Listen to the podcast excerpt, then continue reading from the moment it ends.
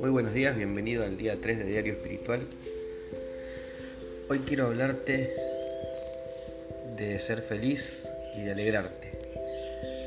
Alegrarte porque la vida te da millones de oportunidades, millones de instancias, millones de momentos en los cuales podés ser feliz por todo lo que tenés y por todo lo que está por. ser. Lucas, en Lucas 1, cuando cuenta la visitación del ángel Gabriel a María para anunciarle la llegada de Jesús, lo primero que le dice es alégrate, alégrate, llena de gracias.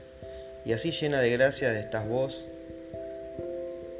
cada vez con una nueva oportunidad de despertarte, de agradecer, de salir a la puerta, mirar al cielo, mirar la calle y alegrarte, porque vas a tener la oportunidad de recibir toda la gracia de nuestro Señor, de recibir toda la gracia del Altísimo, de poder ser feliz junto a las personas que querés y de alejarte un poquito de aquellos caminos que dan felicidad.